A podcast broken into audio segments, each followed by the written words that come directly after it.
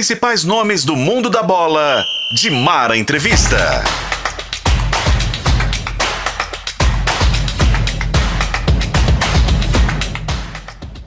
Olá para você que está aí nas plataformas digitais de O Tempo, na FM O Tempo 91.7, no YouTube de O Tempo.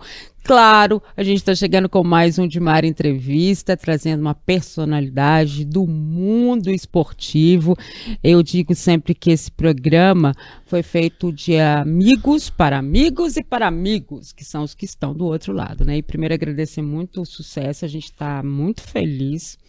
É, acho que o Dimar Entrevista entrou numa, é, num mote, né, que é o mote de entender né, o passado, premiar o presente e acreditar muito no futuro, mas não deixar principalmente que a gente esqueça os ídolos, né, todo mundo que passou e que construiu uma história que chega hoje, porque se a gente não respeitar o que aconteceu, a gente não vai ter futuro nunca, principalmente no esporte, né? Acho que o esporte é sempre essa história e acho que o Dimar Entrevista tem feito isso. Pelo menos todo mundo retorna assim. Comigo hoje, Débora Elisa vai participar dessa nossa conversa. Débora Elisa é esse talento, né, na cobertura do vôlei, que a gente tem muito orgulho de ter na equipe o Tempo Esportes. É a nossa Binha. Obrigada, Binha. Ô, Di, que isso. Agradeço o convite, né? Primeira vez que eu tô aqui com você e, claro, uma honra né, nossa convidada. A nossa mas vou convidada, deixar você apresentar. A nossa convidada é campeã, campeã, campeã, campeã, campeã. Eu acho que se a gente fosse destacar individualmente, né, e a gente vai fazer isso ao longo do programa, né, as campanhas dela e tudo mais, é um dos maiores nomes, né, do vôlei nacional, do vôlei mundial e de uma fase, né, que o vôlei feminino é, despontou e fez com que a paixão aumentasse ainda mais, né? É, claro que a gente tinha o masculino já fazendo a sua história, mas ela fez parte desse grupo que fez com que o vôlei feminino chegasse onde ele chegou. E a gente espera a gente espera que continue. A gente vai falar sobre isso com ela, porque a gente sabe que está aí numa fase meio, né? Mas a gente vai conversar sobre isso. E eu tenho a honra de receber, porque eu acompanhei a carreira dela, gente, desde, ah, desde muito tempo, né? Eu trabalhava numa outra emissora que tinha essa história com o vôlei e de, né, de transmitir jogos e de não sei o que. Ela sempre foi essa pessoa, ela não mudou nunca nada na vida, por isso que acho que é uma honra a gente receber ela muito. Érica Coimbra, uhum. que bom ter você aqui. Mineira, campeã, gente boa. Eu falo que aqui também tem que ter bom caráter, senão não vem não. entendeu? Aí a gente já, é, já né, Bia? É, já certeza, tira essa certeza. parte, entendeu? Ah, o prazer é meu estar tá aqui, né, em casa. Eu falo em muita casa. gente... Tem muita gente que nem sabe que eu sou mineira, né? E mineira raiz. É, né? Bem raiz é. mesmo, porque morei muito tempo pelo mundo. É um prazer estar aqui com você. Eu também acompanhei sua carreira né? Muitos anos, muito competente, também muito querida, muito amiga, mesmo de longe. Sempre senti essa fala, né? energia. Né? É. E quando você abre assim, é, vem muitos lados bons de ouvir muito. as suas palavras, de trazer né, o ídolo de volta e também de. Muito querida, né? Porque a gente até perdeu uma pessoa querida do vôlei. E aí depois, quando você perde, você vê o tamanho que a pessoa é. Você fala, talvez ela deveria saber antes o tamanho que ela tinha. Então, hoje eu falo, a gente tem que mesmo é, eu falo que é sempre buscando o passado que você melhora o presente, né? Claro, então as curas, é, sim, né? Sim. As gratidões, as uhum. alegrias, então Parabéns, primeiramente, por esse programa lindo. É um prazer também. Já vi que ela é a craque do vôlei. Falei que ela vai me dar muitas informações, porque jovem, né, gente? jovem, a gente, fica, a gente aprende muito. Eu grudo sempre. neles, minha filha. É o único jeito da gente continuar, né, na história. Você acompanha futebol e é bom de palpite? Então tem que conhecer KTO KTO.com, isso mesmo. A KTO é o melhor e mais seguro site para você apostar e se divertir. Tem os campeonatos estaduais, Copa do Brasil, Brasileirão, Libertadores, Champions League, ou seja, tem tudo e várias outras modalidades, claro, além do futebol. E lembrando que na KTO 2 a 0 é goleada. É isso mesmo. Se o time que você apostou abrir 2 a 0, a KTO paga na hora com o ganho antecipado. Faça seu cadastro KTO com e utilizando o cupom O Tempo você tem 20% de bônus no primeiro depósito. Isso mesmo. Usando o cupom O Tempo você tem 20% de bônus no primeiro depósito. Deixe os seus palpites na KTO.com, onde a diversão acontece. A Érica tem uma uma qualidade muito grande, que é a seguinte: o empoderamento, né, a história de ser é, mulher hoje como nós somos, né, como nós estamos, e a própria Val, a gente fez um programa com ela só de mulheres, né, eu Uhum. comandando, mais a Bi, e mais outras convidadas, e ela falou que ela se sentiu muito feliz no programa que tinha só mulheres falando sobre vôlei, né, que era uma Exato. coisa muito bacana. A gente vai ter um programa especial com ela, tá, gente? É, falando dela, com os pais dela, enfim, a gente vai fazer essa homenagem para ela porque faz parte da nossa história, né? E ela fez parte da minha carreira também. Mas a Érica já era empoderada há muito tempo. ela já não, quando nem sabia que era empoderamento, você já era, né? É, eu acho não que é? assim, ó, eu acho ah, que não, era. É. Eu acho que todos nós, né, Hum. todas nós, temos nossas histórias. Sim. Em muitos momentos a vida te dá uma rasteira, né? Ou você passa por momentos que não são tão simples, Hum. Sim. já numa idade que você precisa se resolver sozinha, porque a gente já é adulto, não é criança. Então você vai se empoderando, porque esse é o jeito de enfrentar o mundo. Eu sempre falo isso, a única forma que eu tive, né? Eu que sou mineira de Belo Horizonte, venho de uma família trabalhadora, então tenho os conceitos do trabalho, da honestidade. Então eu falo que esse empoderamento também vem dessa causa, porque você não tem outra, né, outra opção. Então lá atrás, lá 25 anos atrás, eu já tentava também me colocar, Sempre porque a tentou. gente já sofria Uhum. julgamentos, fake news, é, abusos, assédios, abuso. enfim, tudo. É. E alguns psicológicos que na época não eram tratados igual hoje, né? Uhum. Era frescura. Então eu acho que tudo isso cria a gente. Então eu acho que o empoderamento é, é necessário. Porque chega, né? Eu acho que a gente continua vendo muita coisa triste, muita coisa acontecendo. Que a gente precisa sim falar e ser empoderada. É, eu tenho uma questão primeiro, né, Erika? É um prazer estar aqui. Eu, antes de ser repórter do vôlei, fui vôlei fã desde sempre, assim. Claro que não cresci, né, para jogar, mas é um prazer enorme estar aqui com você. E uma coisa ali que você falou que é você é mineira raiz, né, e tá aqui. e eu queria te fazer uma pergunta para você falar um pouquinho desse momento que o vôlei mineiro tá vivendo agora, né, que a gente tá num momento muito especial, eu acho. Claro que o vôlei daqui tem histórias maravilhosas. Você que começou no Mackenzie, o Mackenzie agora voltando, tentando voltar para a Superliga A.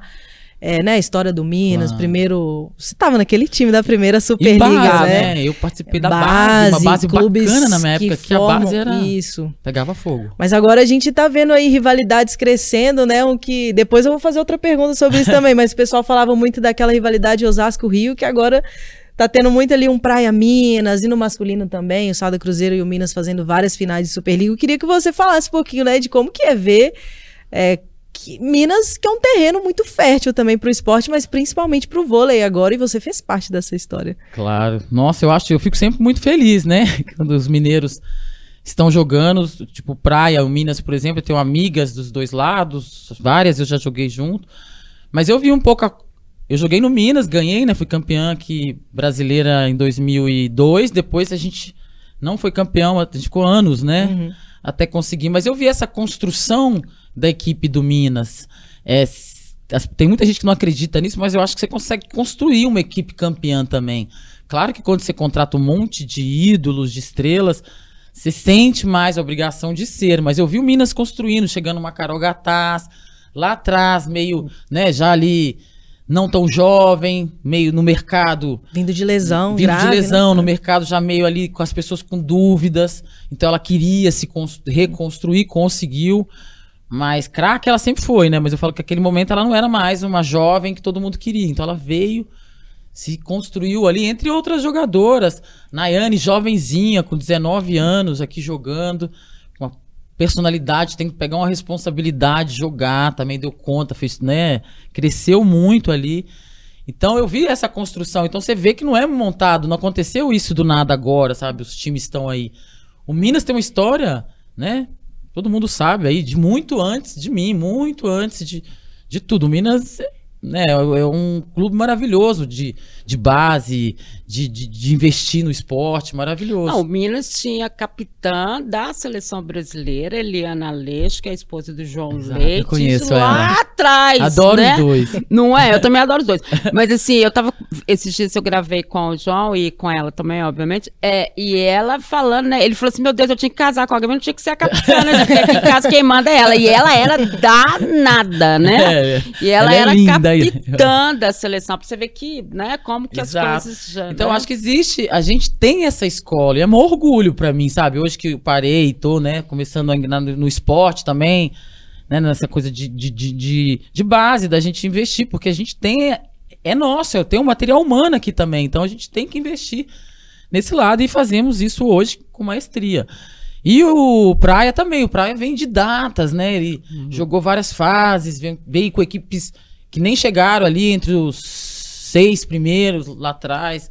Teve uma construção, foi vindo investimento, eles foram melhorando, foram trazendo jogadoras, muitas estrelas, né? Se a gente for contar o Praia, talvez, né, nos últimos aí, quase todas as estrelas, tanto brasileiras quanto estrangeiras, jogaram lá. Então, sim, eu acho que é, hoje, no momento, nos últimos 4, 5 anos, é Osasco e Rio. É, é, dá essa rivalidade pela qualidade técnica das meninas e pelo resultado. Então, eu acredito que além da, da escola e a gente ter todas essas jogadoras, eu acho que, eles tiveram também é, a competência de contratar também treinadores que conseguia liderar essa equipe e levar ela junto. Então, todos os treinadores que passaram, né, eu acho que tudo isso completa eles estarem nesse momento. Eu acho que a gente, por ter escola do passado, a gente tem visão. Então, quando se contrata, se contrata, quando tem, né, digamos, patrocínio, verba, contrata certo e leva, porque realmente tem história. A história nossa no voleibol, como ela disse, é muito longa. Então, quando tem esse investimento, fica melhor ainda, porque a gente já tem a, a visão, a gente já tem né, a faculdade.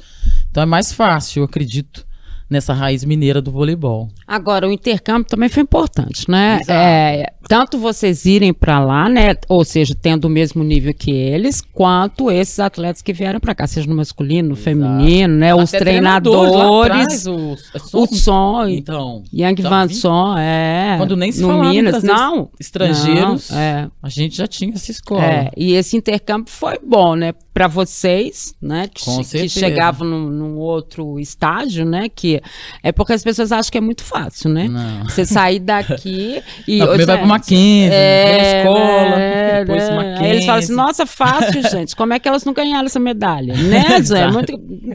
Só que a gente sabe que, né, que é, o vôlei no, na Europa ou na Ásia, ou seja lá onde eles estiverem, ele sempre é um vôlei de mil anos, né? Exato. De 500 mil anos, que eles têm. A Itália mesmo, né? Eles, eles, e como eles conseguem mudar taticamente uma Olimpíada para outra. Você fala assim, mas como é que pode? Você te mudou tudo, né? Fez, não é? Exato. Então, acho que esse intercâmbio também fez parte dessa mudança, né? Com certeza, o, o Bernardinho, né, fala disso claramente lá atrás, quando ele começou a mudar um pouco Sim. a velocidade do jogo do feminino, tentou diminuir, né? Porque a gente treinava oito horas por dia, era uma coisa desumana. Então, se você tem um jogo mais rápido, você treina menos, e isso você tem mais saúde física. Mas aí ele falava, ele, às vezes ele foi pra Rússia pra ver lá, fazer um intercâmbio, ver como é que era a bola alta, como se faziam pra atacar, aquela movimento, Sim. estética linda, são altas, que o vôlei, né, é pra gente grande. É, é grande que eu falo alta, né, de altura. É. Depois foi pro Japão, que aí onde elas são menores, e lá o país, como não tinham tantas grandes, lá a maioria era baixinhas, Uhum. e elas faziam coisas mágicas. Mágico. E aí ele juntou isso também. Então ele juntou da menor com, a, né, com a Rússia, que era a altura. Aí foi para os Estados Unidos, que é muita estratégia. Muito, totalmente. Estratégia o né? tempo inteiro, né? Você vê todos os esportes Uhum. deles, né? Portanto que a comissão técnica deles, já no começo ali dos anos 2000, eles já tinham equipes, né? Com aquele foninho, falava. Bah, via- aqui nem parecia. Falava, gente, o que, que esse moço tá usando deles? Exato. Então, você pegar tudo de. Né, ele, teve, ele teve essa inteligência e, e esse amor e paixão pelo vôlei. E ele foi pegando um pouquinho e, e colocando na gente, nos treinos, porque a gente tem uma mistura gigantesca. A gente tem até japonesa na seleção, né? Que é a Ana Tieme. Ah, é mesmo. Que jogou lá Tá. atrás. É. Aí você pega uma ponteira, tipo eu, que não sou, nunca fui a mais alta ou a mais forte, então eu precisava ser mais rápida, mais inteligente. Eu tinha que ter coisas a mais para jogar no lugar das maiores, Uhum. porque os bloqueios são realmente muito altos, né? Então misturou isso tudo. Aí tem a Fabizona, que é grandona, então você joga um lado mais parecido, digamos, pro lado russo. E você vai juntando as peças e, e eu acho que todo, tudo isso junto criou-se essa seleção mista que a gente tem de tudo. A gente tem tudo. A gente tem a Thaísa, né? Que eu falo que é o meu ciborgue, porque ela chega ali, meu, dá É. até medo, né? Você vai atacar, você fala, Jesus. Ai, né? Tem uma eu tá postura, aqui, é. ela cumpre ali, né? É. Tem a Gabizinha, toda magrinha, né? Mineira, vai ali comendo as beiradas, craque, que é mais o gingado, passa, faz tudo, é mais um, né? Faz tudo pro time. Então eu acho muito o Brasil, assim, eu acho que o- essa né, ideia lá atrás de ter essa, essa mistura que o Bernardinho sempre conta, eu acho. Uhum. Hoje nos tempos, né? Hoje já tem, mas não existia isso. A gente jogava só um tipo de jogo. E misturar isso tudo foi, assim, uma coisa muito inteligente, eu acho, para o voleibol, que, que vinha amadurecendo, né? Vem amadurecendo. E hoje ele é muito mais rápido e mais curto. E nisso também ajuda também para ter, né, mais Claro. Televisão, mais né, investimento. É, a própria mudança do vôlei para transmissão, né? Só para que a gente tem que sempre situar, eu sempre penso assim, tem muita gente que conhece tudo, né, do passado, de tudo que aconteceu, mas tem muita gente que não. Eles estão falando assim, eles devem estar pensando em casa, as doidas falando do Bernardinho, Bernardinho é, técnico, dele, sempre foi técnico do masculino, mentira, tá, gente? O Bernardinho foi técnico primeiro do feminino, né, da seleção brasileira, e depois, né, que ele foi pro masculino, enfim, né, é, Ele foi técnico, se eu não me engano, da feminina de 93 a Isso. 2000. É. Mas ele continuou treinador da equipe do Rio de Janeiro. Exato, para o pessoal não bagunçar a cabeça, ele, em clube ele treina feminino. Ele é mas fominha na de vôlei. seleção. É, é dele que ele gosta de tudo, né, gente? Então, Como Zé Roberto também, Provavelmente né? É. Foi- voltar pra seleção. Então... é, é, o que tudo indica é ele. É. foi E o- campeão e o interessante- é. E o interessante do Bernardinho é porque o Bernardinho pegou só pela frente o William como levantador, né? Então o É. Bernardinho era reserva da seleção Exato. brasileira, né? Mas era reserva da seleção Da seleção brasileira. As E pessoas aí- falam que era reserva. Eu falo, ainda bem, né? Quem não queria ser? do William, né? Ainda Exato. mais, né? Que foi um dos maiores levantadores que a gente viu. E, e assim, eu me lembro de jogos que ele ficava lá, era um olhar diferente, né? O olhar do Bernardinho já era apurado naquela época que ele ficava ali no banco. Acho que ele tinha mais tempo para ficar olhando, né? O que estava acontecendo. Então ele tinha essa, esse histórico, né? De, de, obviamente, ver. E a chegada do, do Zé também, o Zé é um carinho, né? Só que É. ele já eu foi encerrei meu chefe, com o né? Zé, né? Eu joguei É. também a Olimpíada de Atenas com ele e Isso. joguei até 2018 em Barueri com ele.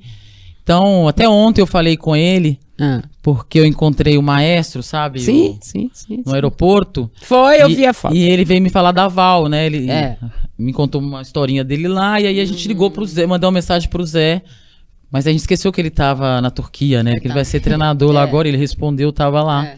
Então tem sempre esse contato e, e tive a sorte também de trabalhar com Hum. esses dois mitos, né? Eu ia comentar até sobre isso também, né? Porque o Zé Roberto, claro, ele ainda tá à frente da seleção feminina. E você falando desse intercâmbio, deles trazerem muita informação pra cá, também ajuda a nossa seleção a saber jogar contra esses outros times, né? Porque aí a gente vê um Zé Roberto um ano pré-olímpico, vai jogar na Turquia, e aí leva com ele a Macris, leva a Diana, a É Júlia um Bergman. preparatório, sim. Então, assim, Claro. é muita questão de estratégia, né? Que é algo que eu admiro demais no Zé Roberto. Eu acho que ele é Ele é muito gostoso fantástico, de né? assistir. É. É, você que trabalhou com ele vai saber Ah. falar mais do que Não, eu, é uma mas. ótima estratégia, né? Porque. é, primeiro, outro dia me perguntaram sobre a seleção, né? Porque a seleção perdeu e etc. Eu falei, gente, ainda bem.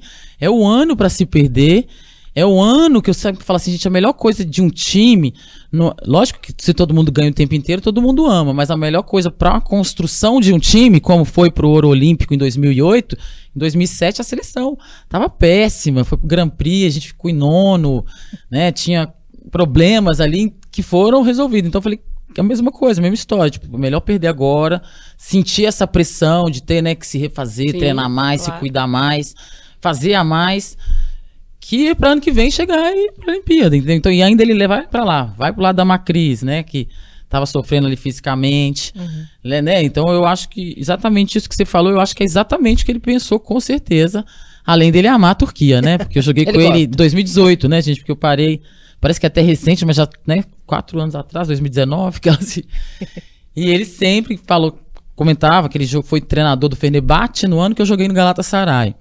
Ou seja, eles eram opostos dos maiores rivais. né? Exato, não podia nem no jogo, tipo. Gente, lá é forte, vocês não têm noção, né? É, por exemplo, o Alex de Souza, que é muito meu Sim. amigo, o Alex que, né, foi da seleção. Alex, do- o talento 10. É. Ele não podia no meu jogo, ele só ia no meu jogo quando Ah. era Fenerbahçe e Galatasaray, que era o Zé, que ele é amigo Sim, também, e o é. meu, porque às vezes eu convidava, ah, vamos no meu jogo. Só que não era o mesmo time, não é, daria problema ele estar lá assistindo o. Sim, jogo sim. do E dava Galatasaray. mesmo, porque ele era ídolo, né? Não, E ele como. Deus, né? Eu Deus, falava- é. Me resolvia lá com o Alex, né? Tava É. com problema no táxi. Falava Alex de Souza. O cara, ah, nem paga, não precisa pagar. Ia Ele lá no restaurante isso, falava, vou deixar manda bem. afiado, Alex É. de Souza. não precisava falar turco. Muito bom, muito bom. Aqui, vamos lá então falar um pouco da sua trajetória em seleção, né? Bronze em Sydney 2000, Sim. né? Depois Copa do Mundo de Vôlei Japão 2003, prata. Isso, porque a gente classificou para a Olimpíada de Atenas. Isso, Japão é, 99 bronze. Japão, sim. Ai, gente, é tantos anos, né? É, foi. Sim. Tá escrito aqui. É, depois Sim. Winnipeg, ouro. Winnipeg ouro. aí- Winnipeg, ouro. Depois Rio de Janeiro, 2007, prata. É, a gente perdeu. Foi esse ano que eu falei É. que a gente perdeu pra Cuba ali, né? Foi. E a gente Cuba era é Cuba, né, favorito. gente? é Cuba, vai no passado, volta no presente, rolo. É, Grand Prix de vôlei ouro com o, é o time italiano, né? O Raja Calabria. Não, a gente, a gente tava jogando na cidade do Red Calabria. Ah, tá. Mas a qual gente foi o campeã. Não, é que, que na etapa a gente ganhou, né? Ganhamos Ah, de Cuba, entendi, ganhamos da Itália. entendi, e era na entendi. cidade de Red Calabria onde o Brasil foi e lá campeão. vocês foram ouro. Sim, fomos campeão. E foi bronze. ah, onde que é a cidade? É Manila? Manila? É, Manila. Nacau. Foi. Foi também. Eu falei que ela ia saber falar português. esse negócio. Eu falei, gente, onde é que esse treco que essa menina ganhou? E Bronze. Macau fala português, olha que legal. Fala português. Muito legal, isso é uma cultura Das portuguesa. ilhas colonizadas. E quando você vê tudo isso aqui, e mais, né, tudo que você viveu na seleção brasileira, né, e a gente sabe que não foi uma coisa fácil, né, é, em todas as circunstâncias. Eu vou falar de um assunto e você fica à vontade para dizer, mas a Érica, ela teve no. Ela te- eu, vou- eu vou dar vontade de rir, né, gente? Ela teve que passar por um exame para provar que ela era mulher. Não. pra atuar. Ô, é, gente, todo mundo, né? Não só eu. To- não, todas, todas, as. é, todas vamos as explicar. Todas as mulheres Os homens passam não. por esse, esse Há exame muitos anos. há muitos anos. E aí a Érica fica nesse exame e ela tinha que fazer a contraprova, foi? É, deixa eu explicar. É que é um exame assim, antigamente, né? Antigamente, muito antigamente, eram as coisas horríveis que faziam com as mulheres, Não. né? Tem algum- alguns vídeos que você tinha que tirar a roupa pra tá provar que, é, mesmo com a certidão. E esse teste de feminilidade, Hum. ele existia. Eu não sei hoje, porque eu não tô na base, pra saber se ele ainda existe. Eu espero que não, porque aí eu espero tem que um não também, pelo amor de documento- Deus. É. Enfim, nesse teste, aí não passei como eu tinha mais testosterona. É, porque eles medem, É, né? ele- aí era um É. negócio de testosterona. Aí você não É. passava, eles começaram a achar que era uma doença. Eu- é, na verdade, se descobriu que era uma doença, né? Que chama Uhum. DDS.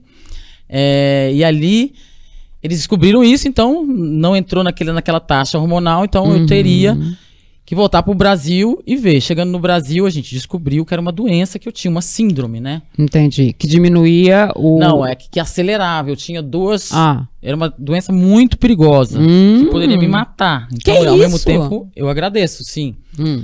É, antes chamava mal de Morris, mas aí um, um nome pesado, né? É, aí é. hoje eles trocaram o nome. Hoje nós somos 2% da população de mulheres, porque isso só acontece com mulheres, né? Porque é na hora que o feto, né? Não, o feto. Na hora que o espermatozoide Hum. vai lá desenvolver, normalmente o feminino é Y, não sei o quê. É científico isso, eu não vou saber explicar tudo. Claro. E ali que ele tem um problema. Como Uhum. tem pessoas, várias síndromes, Ah, várias sim, doenças. é, ele tem um. Só que aí você coisa. descobre É. uma doença e uma coisa séria, né? Porque Seríssimo.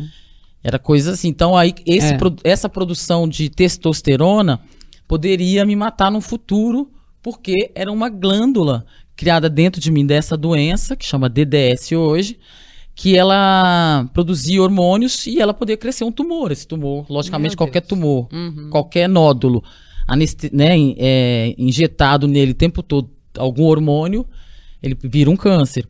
Enfim, aí depois a gente descobriu isso em 97, Foi um momento muito polêmico, né? Muitas Nossa, fake muito, news. é. Judiaram muito de uma menina de 16 Eu, anos. vou né? eu toquei nesse assunto exatamente por isso, né? Porque quem conhecia a Érica e tudo, e acompanhava tudo dela, e sei que foi um momento muito complicado pra você, né? Pra minha família, porque, né? Pra sua família, pra tudo. Porque esse tipo de Doença não é legal, né, questionamento, né? No, no momento daquele, você falou, eu imagino, você pensa, você vai, gente, mas. hum.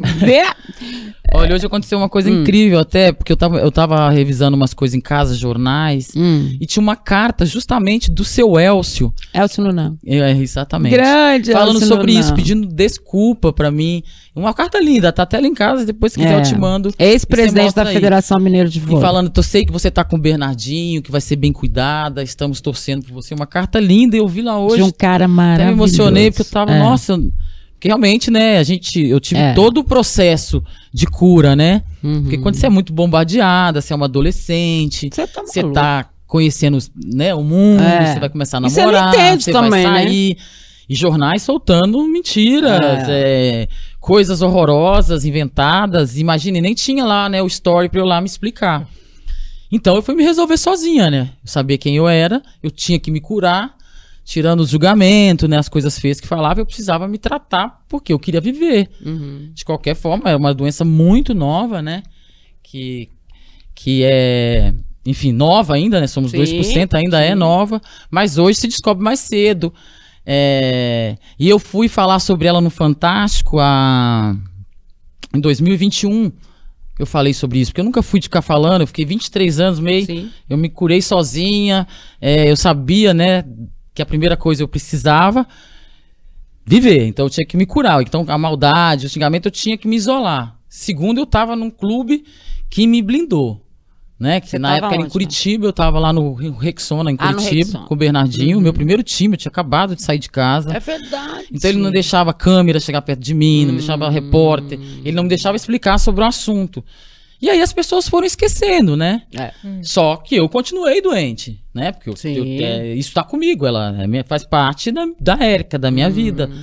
E aí você vai, as pessoas esquecem, de repente você vai e começa a jogar na seleção, aí você é bonitinha, aí você vira musa. Hoje Ah, é. Eu vejo as revistas e falo, nossa, como o mundo é sempre essa bola, né? Assim. E aí todo mundo esquece, só que você continua, porque você tem que se tratar, e depois você tem que se tratar emocionalmente, porque qualquer síndrome, é, ou qualquer doença, ela te traz lados que você precisa também se resolver. Cuidar. O DDS, ele não acontece nada demais com as mulheres, todas as mulheres, tem muitas mulheres que se escondem ainda. Uhum. Então, hoje eu sou uma porta-voz de muitas mulheres, porque hoje as redes sociais me trouxeram isso, então é, É. muito bacana. E elas vêm até a mim, muitas mães, porque acabou de descobrir com a filha, desesperadas, porque a síndrome, a principal causa dela é que você tem é esse é o gôndulo, né, que você precisa tirar, Uhum. porque senão, que eu falei, produz muito hormônio e pode Sim. causar um tumor maligno e te matar. E o segundo é a infertilização. A maioria não pode ser mãe própria, né? De Certo. gerar um filho, a Sim. grande maioria, eu acho que quase 95%. Uhum. Então é uma outra dor, porque vem o feminino, vem a sua vontade pessoal, a cobrança social. Então tem um monte de coisas que ela traz pra você que você tem também que se tratar.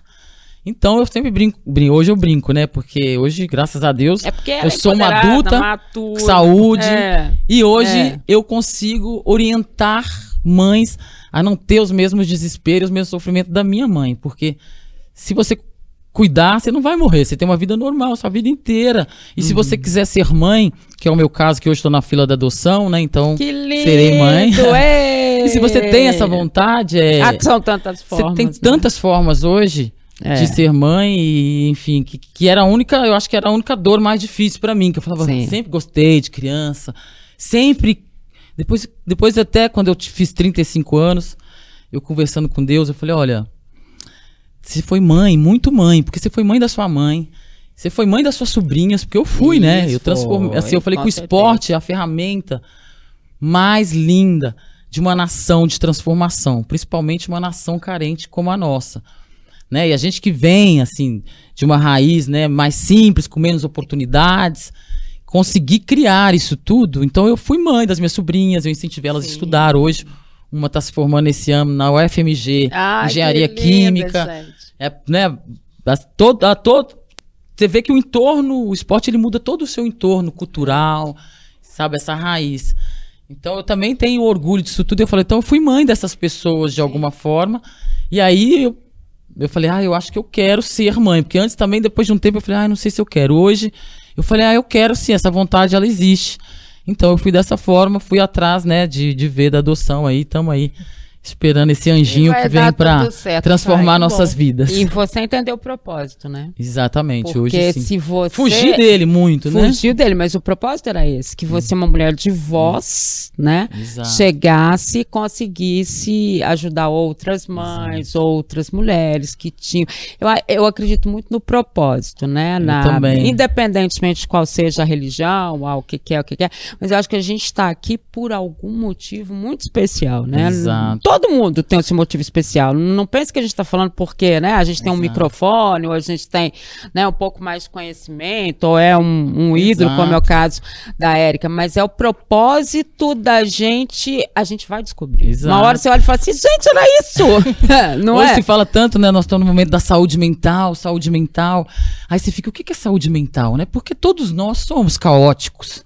Tem duas vozes, ninguém é super-homem aqui. Nem, ninguém. Nós somos é corajosos, com Uhum. medo, né? Então, eu- essa coisa que você falou, eu acho que o compartilhar hoje tem sido uma coisa linda, não só através, né, desse- de- dessa causa da síndrome, mas da outro lado hoje, porque o vôlei, ele me deu, né, o skills, o diploma, e hoje eu ver, compartilhar com, as, com os jovens, Muito, muito. ou com qualquer pessoa que você consegue transformar de Uhum. alguma forma aquele momento da vida da pessoa, é o mais legal. Então, eu tenho achado maravilhoso isso mesmo no esporte, porque hoje muitos projetos sociais eu tenho participado, Ah, é, é, tenho vê. feito muita palestra e clínica.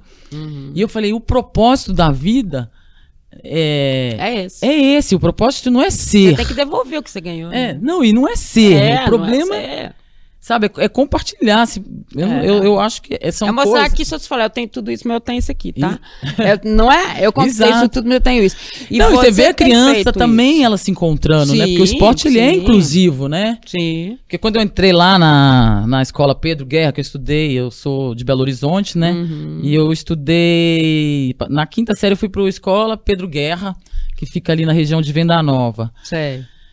Então, né, você vê as coisas Sim. reais. cê- cê- Eu É. vivi o, o, o real e eu vi como é possível você ter a transformação se você tem alguém que te estende a mão.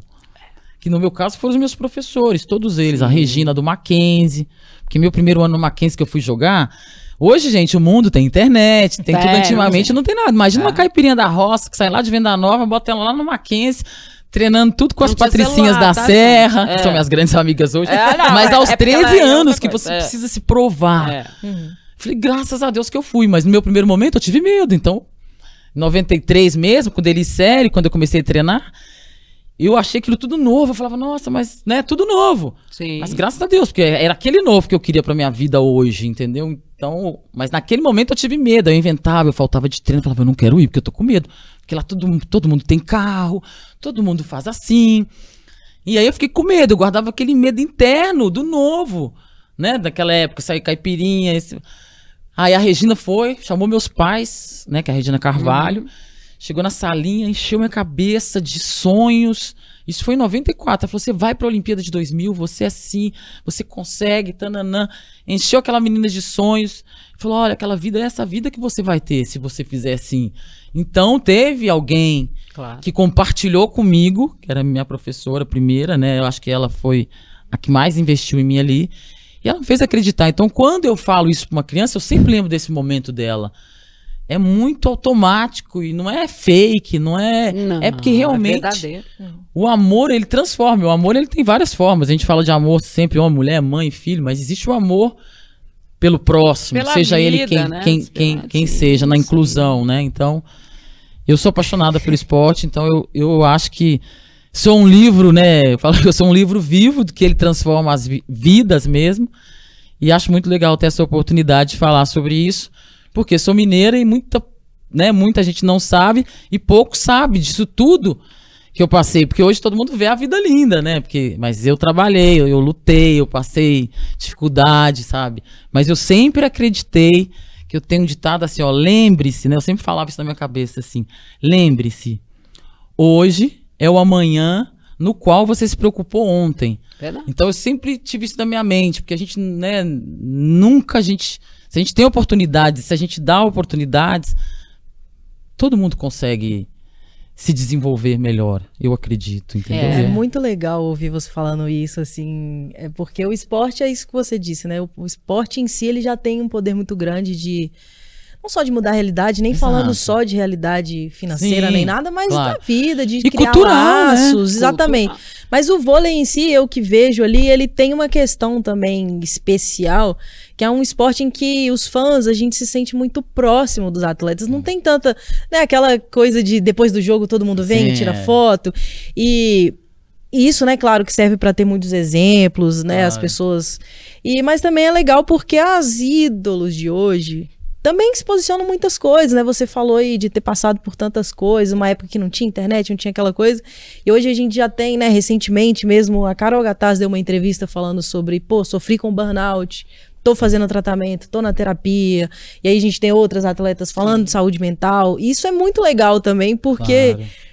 essas histórias todas chegam nas pessoas, né? Que a É. gente hoje tem várias, várias ferramentas, mas também porque tem uma proximidade É muito legal, de, de pessoas que a gente iguais. se É. identifica e que a Exato. gente, né, Mas Outra admira. coisa que você falou, na hora que você fala da transformação, ela não é só no alto rendimento, sabe por quê? Porque eu falo assim, olha, todas as minhas amigas lá do Mackenzie que eu jogava, eu tinha as meninas que, que eram da minha região também, que eram, que vieram do mesmo. Elas não foram pro profissional, mas todas hoje, todas, todas tiveram oportunidade. Ó, um é médico, uma é advogada, todas, porque conseguiram bolsa nos Estados Unidos, conseguiram bolsa na faculdade. É, então, se constrói, a gente fala, né? Porque a gente é a imagem do, do alto rendimento, mas a gente não fala só no financeiro. Eu acho que o esporte, ele transforma o todo mesmo. Como eu falei, até o entorno, porque no projeto social mesmo, lá em Lagoa Santa, agora que eu fui de jiu-jitsu lá. Você vê, o menininho tá lá, mas o pai, a mãe dele tá lá. Aí daqui a pouco chegou o pai, então você começa a ver a família se unindo para viver aquele, né, aquele propósito ali do filho. Ele tem oportunidade, então eu falo, a gente sempre que fala nisso, a gente tem que pontuar isso de novamente. Também, por isso que eu tô repetindo aqui, de dizer que a gente luta, né? Eu sou, faço parte dos at- dos atletas pelo Brasil hoje. Não sei se você conhece, mas é uma instituição sem fins lucrativos aí, que é do RAI. Começou muito lá atrás, que a gente é, luta, né, pelas leis no esportes, enfim. Então a gente participa de muitos projetos. Então eu falo, o esporte, que eu acho que a gente precisa desse investimento e sempre pensar os empresários, é que ele muda toda a sociedade. Com certeza. Agora me diz uma coisa. A gente viu aí nesses últimos dias o Renan, né, que é um dos maiores ídolos, né, pelo menos daquela seleção toda que a gente viu, né? E aí a gente vai de Montanaro, de Mauri, de, enfim, todos, né? Ah, tanto da geração de prata quanto a geração de ouro. E a gente viu ele ser quase massacrado em termos de seleção brasileira, né, com as críticas e a forma como vinha, né? Eu tive chance de conversar com ele rapidamente, mas eu, porque eu fiquei preocupado, porque ele falou assim: ah, é um negócio de doença. Eu falei, meu Deus, o que está acontecendo com ele, né? E na verdade era é, uma situação mesmo de pressão que ele sofreu e que, obviamente, né? Você não, Teve uma história de Covid também. Teve, né? teve. é, ele ainda tem Mas alguns resquícios de mesmo. Covid, mas efetivamente era a questão mesmo da cabeça e, e enfim. É, até que ponto a gente, Érica, tem esse respeito ainda por todo mundo que passou, que foi, né? Que, o, Re- gente, o Renan teve o casamento dele é, transmitido no Jornal Nacional. O Renan era o sonho, né? De toda mulher é casar com ele. Não tô brincando, era É sério. verdade. Né? Minha mãe fala isso também. né? É, os que- ele, o casamento dele passou no Jornal Nacional, tô brincando, não. Então, assim, é. Memória aí- curta, né? Que eu acho que o. Não, eu, eu, eu- o- logicamente que se a pessoa, né, ho- hoje ele é o treinador da seleção brasileira masculina, É. vitoriosa. Teve aí, né, um.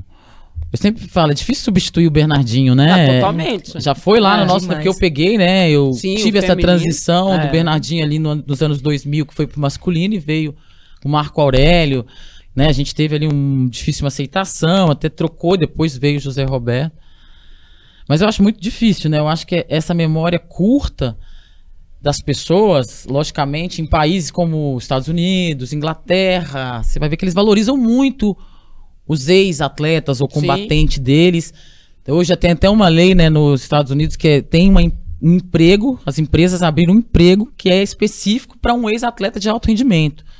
Porque a empresa quer ensinar, porque é uma mente Uhum. poderosa, é uma mente forte, mas ela é uma mente treinável. Sim. Então, se você treinar ela assim, ela vai, porque ela já tem essa mente. Então, hoje eles têm essa causa. Hoje no Brasil, digamos assim, a gente para, tirando uma exceção ou outra, as pessoas não gostam muito de falar isso, acho que a Val até comentou isso aí em algum.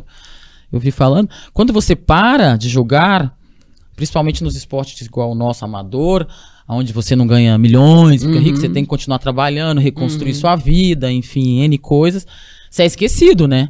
Porque nenhum time normalmente te liga e fala: olha, você tá precisando aí ser secretária, limpar o banheiro, fazer uma faxina Que aqui no coisa, né? ginásio. É. Nem isso. Eu sei que é polêmico dizer isso, mas é verdade. Lógico que tem uma ou outra que talvez tenha um nome maior, mas vamos falar do todo, né? Não vamos falar da seleção. Nós temos muitas atletas Muitas, é. em níveis diferentes que disputam a Superliga, que fazem o show acontecer.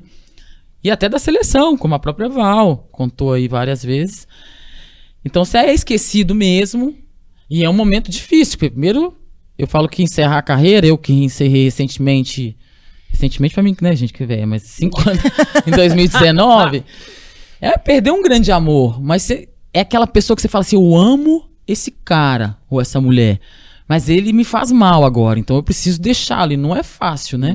Não. Então, quando você encerra, é um período difícil onde você quase sempre se encontra sozinho, com as suas batalhas dentro, né?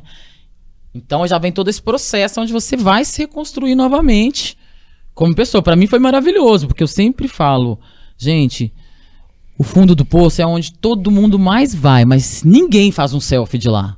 Não. E, e é lá que você se conecta. É lá que você melhora.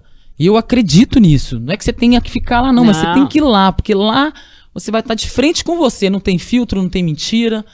Sabe? Você tá lá né, na lama. E aí você fala, vou voltar com tudo, porque é lá também que você se constrói, que você volta mais forte.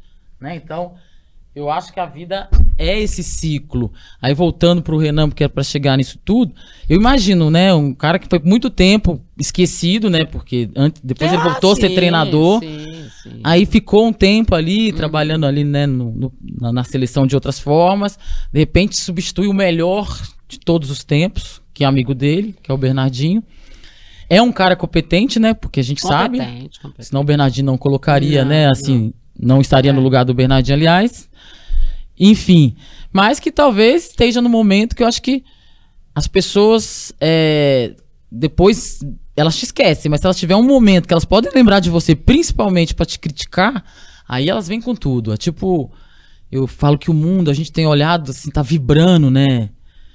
Infelizmente, né, gente? Tem amor, tem tudo, mas tá vibrando coisa ruim. Guerra, Israel, guerra na Ucrânia, eu acho que a gente é uma vibração. Então, as pessoas muitas vezes, muitas vezes o Renan tá sendo cobrado e vieram, martelaram ele, fizeram. Foi terrível. Até eu tava me sentindo mal de ler as Eu também. notícias e falava, nossa, né? Tipo, É. quanta coisa.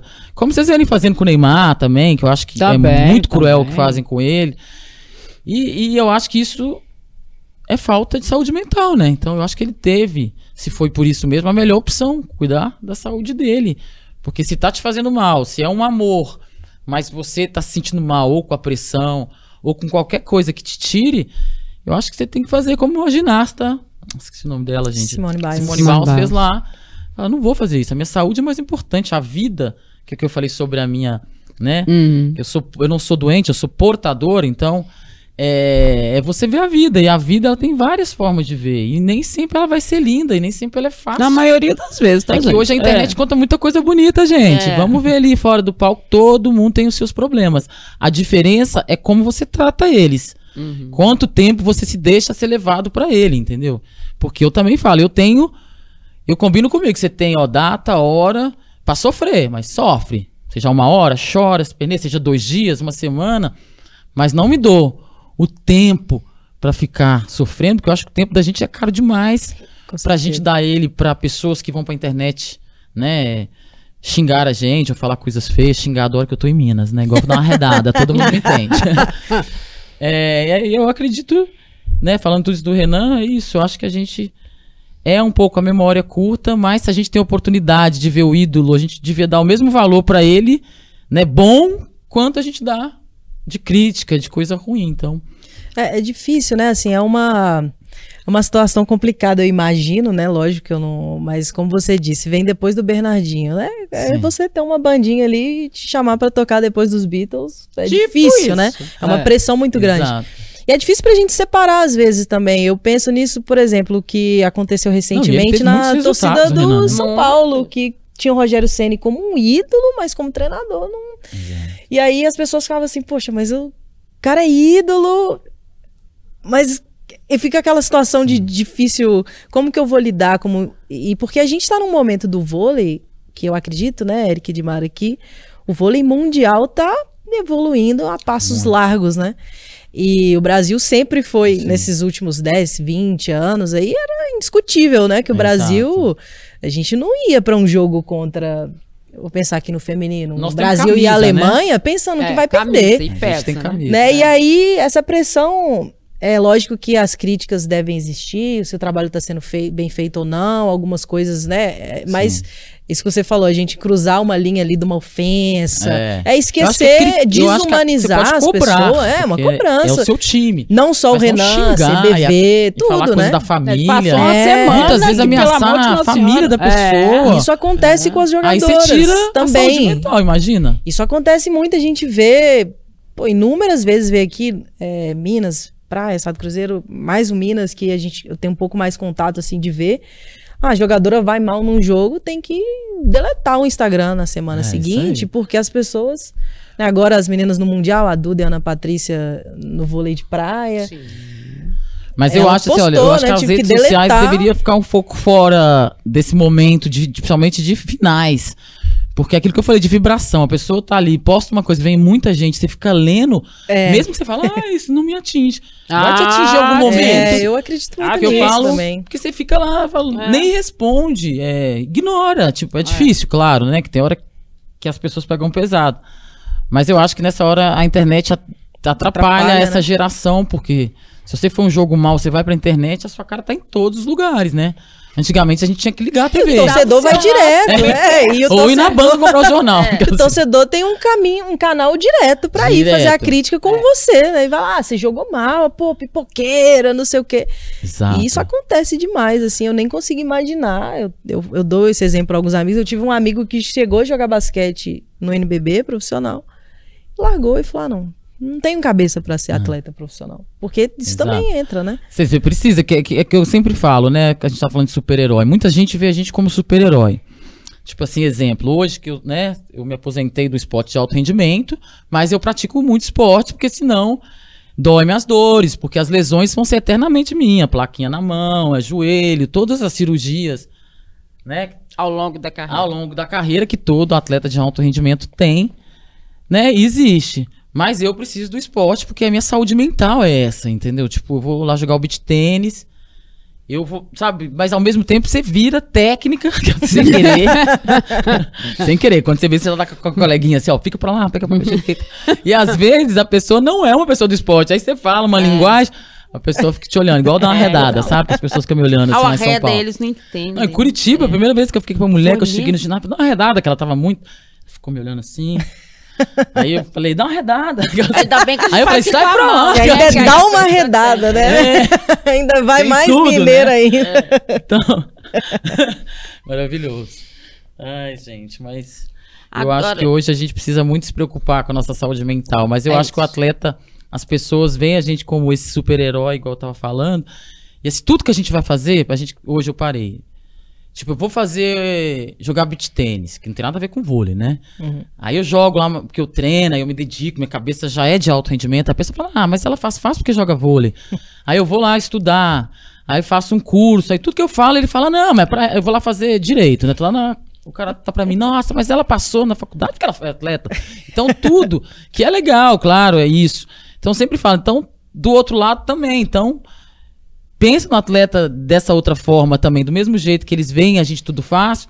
Então pensa sempre que é um ex-atleta, claro que ele tem uma mente forte, mas é um ser humano. Mas eu falo, pensa pro geral, porque também o, o, o ex-atleta, qual é meu caso hoje, a minha mente ela é atleta. Eu saí da minha casa hoje pra vir pra cá, eu mandei uma mensagem pra ela, eu falei, tá igual o treinador, né? Eu falei, olha, eu vou atrasar, porque eu saí antes. eu saí uma hora e meia antes, porque eu tava na minha casa em Lagoa Santa. E aí mandei pra ela a foto do ex, falei, olha, desculpa, minha cabeça de atleta não me deixa não avisar, talvez eu chegue dois minutos atrasado. Você era bem atleta, né? Eu tô assim. Mas Não, e os dois minutos nem era atraso, porque não ia dar atraso. E isso me É. persegue. Isso, às vezes tem até. Às vezes eu tô melhorando, claro, agora no meu quarto É. ano, aí você vai melhorando, mas tava me dando desespero, porque assim, as pessoas, elas não estão acostumadas a chegar no horário. Então, todo compromisso, toda reunião. E quanto maior for a pessoa, mais, né, empresários grandes ou. Ah, não chega mais. Chega atrasado. Eu É. falo, tipo, marca nove. Eu chego cinco para as nove, já fica ali no carro lá fazendo. E aí a pessoa chega tipo nove e meia e é tipo normal. Aí meu amigo falou assim pra mim, eu- me deu uma. Um amigo falou assim: olha, lembre, você não é mais atleta e as pessoas atrasam. Só que eu não consigo, gente. Me faz muito mal atrasar. Então eu falo, a gente é ex-atleta, mas a nossa mente é de atleta. Então por isso que eu falo, dê mais oportunidade também para os atletas. Porque às vezes a vida não é tão simples assim para você entrar no mercado de trabalho aos 40 anos. Então, mas você tem uma mente treinável. Então, eu acho, hum, né, falar sobre isso é muito legal, dessa coisa de o atleta, ele é super-herói porque ele tem uma mente forte, mas ele tá com medo, ele tá inseguro, ele tem suas frustrações, os seus problemas, mas é uma mente treinável. Então, também, todas essas pessoas que acham que o atleta é isso, que eu falo sempre para os empresários, começa a dar oportunidade na sua empresa para todos eles que trabalham, entendeu? Porque realmente é uma mente treinável, mas é uma mente humana. Então, tem que tomar um pouco de cuidado, que a gente às vezes sofre com isso. Nada é fácil pra gente, não, é difícil. Eu tenho uma curiosidade, desculpa, Di, mas só porque você estava falando de que ainda joga e tal, mas ainda tem aquela mente de eu não quero perder, tem aquela Ah, total, competitividade total, quando vai jogar um total. beach tênis. Olha, o escadinha, do nosso escadinha do vôlei, Serginho, duas semanas atrás, ele falou: vem aqui treinar com o meu time master. Falei, me senti master, eu vou, né? Mas eu brinquei com ele, falei, Serginho, eu não jogo há quatro anos. E, e você tá me convidando, você vai passar vergonha. ele falou: não, vem, vem, vem.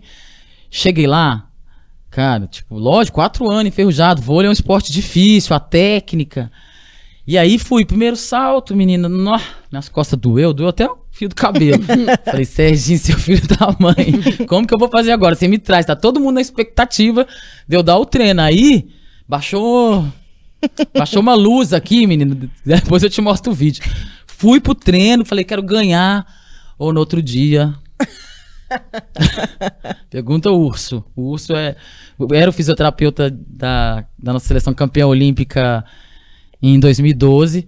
E aí fui pra ele e falei: olha, você vai ter que soltar agora, porque tá doendo coxa, tá doendo o pé. Justamente por esse espírito, porque na hora que te me coloca ali no vôlei, eu posso não ter mais a saúde física, que eu não treino mais seis horas por dia, né? Todos os dias. Mas aí foi você vai. Então, é essa também é outro lado que eu tô falando que eu tô aprendendo a me controlar, porque o beach tênis me ajuda, porque o beach tênis ele não me causa tanto impacto e dores.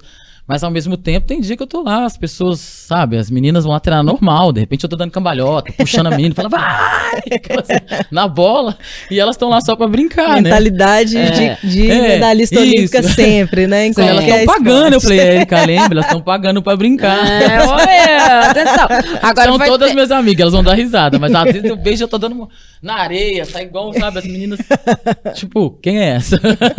Mas isso tudo é bom que é um treinamento, né? Porque É, e mãe elas adoram, corre atrás É de menino o tempo inteiro, tá? Ser mãe não é fácil, meu amor. Não, mas elas né? adoram, elas ficam me chamando, Então. falo brincando, vem treinar, porque acaba É. que você vai incentivar Vai o ser treino, uma né? mãe maravilhosa e a nossa torcida vai Amém. ser sempre por essa. É, a gente está caminhando para o final do programa. Eu queria que você falasse, Érica, olhando toda essa carreira e tudo isso, e eu sei que você olha e olha muito, né, nas, nas boas coisas em tudo. O que, que mais te marcou?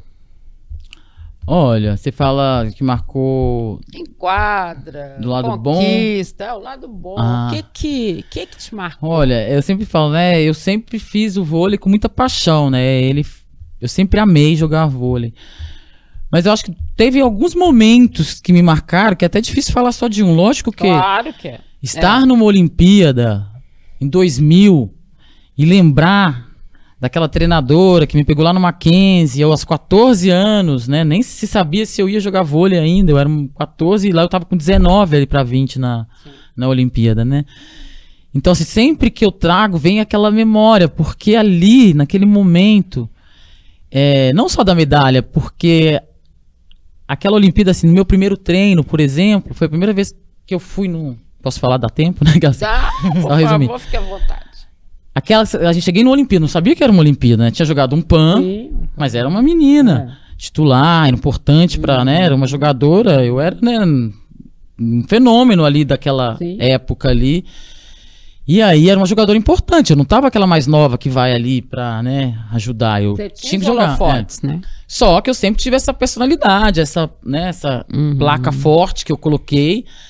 E mesmo menina, eu nunca fui de. Os meus problemas eu resolvia sozinho, os meus medos, né? E aí, chega no treino lá, menina, eu não acertava a quadra. isso não sai da minha De memória. onde você tirou eu isso? esqueci. Eu não acertava, sabe, o campo. Porque atrás, eu nunca tinha jogado uma Olimpíada aqui, aqui, ficava 100 milhões de fotógrafos. assim, E a gente não tinha costume daquilo. Minha mente ficava, né, ali, aqui.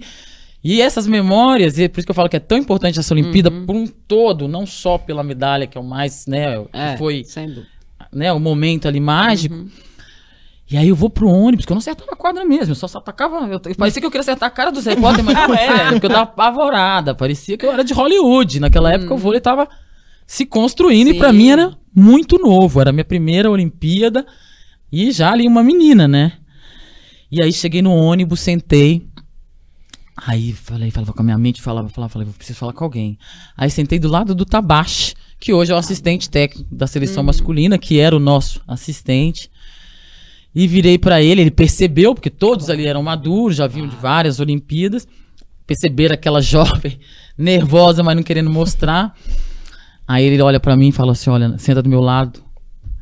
Fala assim, não se preocupe. Na hora que ele falou isso, eu já descarreguei tudo. Falei, nossa, mas não, pelo amor de Deus. Não, daí você mostra a menina que você é, toda essa construção pra chegar aqui. E aí, naquele momento, ele fala: Olha, é assim mesmo, não se preocupa. Nosso primeiro jogo é contra o Quênia. Eu lembro das palavras. O Kenny, coitado Porque do parece que você Kenny, né? leva isso pra É. vida. Você pensa ali naquele momento, mas quando você enquadra esse medo do novo, né? Uhum. de, de- de que muita gente na vida, no comum, se esconde, né? Por medo de, de errar, digamos assim. E errar é, no- é humano, e errar é o que vai te fazer melhorar, né? Que eu sempre falo, a gente erra muito antes de acertar. E aí ele chegou e falou aquilo pra mim. Ele falou: o primeiro jogo é contra o Quênia, vai ser um jogo tranquilo. É, não sei o que, foi nada tranquilo, tá? No jogo. É óbvio que não foi, né? Óbvio coração, que ó. não foi. É. Exato, mas ele falou a construção. Então aí eu fui, tive coragem, joguei ali. E aí fui só crescendo. Então, no final da Olimpíada, eu tava uma gigante, parecendo que era da quadra. Então, aquele momento, pra minha vida, foi importante. E é importante porque eu acho que a vida, ela, ela é feita do agora, entendeu? Lógico que a gente cria histórias, né? Então, ela me ensinou muito isso. Tipo, agora eu tô com medo, mas eu vou com medo mesmo. Aí depois, É isso. aí depois eu Vai vou ver lá. É. se eu vou conseguir me resolver, se eu vou controlar esse medo. Se eu não consigo controlar, eu vou procurar outro caminho. Mas muitas das vezes, todo mundo consegue, porque a gente cria um monstro gigantesco. Que não existe. Que é a nossa, eu falo que é sempre a nossa criança, né? Que a gente É. carrega cura, culpa, coisas demais, muito tempo, com a vida que é curta, né? Então eu acho que o momento de Sidney, ele me traz toda essa transformação dessa mineirinha que chegou ali, né, quietinha, e construiu. Peguei o meu lugar e, e ali eu fui, assim, né? Lógico que depois a vida, né, teve outros momentos, graças a Deus, né? Porque a vida é legal, com esses momentos, né, ruins, bons, Sim. todos, todas as emoções. E até 2019 eu fui atleta de alto rendimento, né? Tem muita gente que pensa que eu parei antes, Não. porque aí É. eu acabei não indo pra Pequim, né? Foi uma opção do Zé também. É, eu era, eu tava ali num grande momento, tinha sido uma das maiores atacantes da Itália. Não fui ali, então foi um momento também difícil, porque acabou que era uma Olimpíada. Entender, pra eu estar ali É. e ser minha.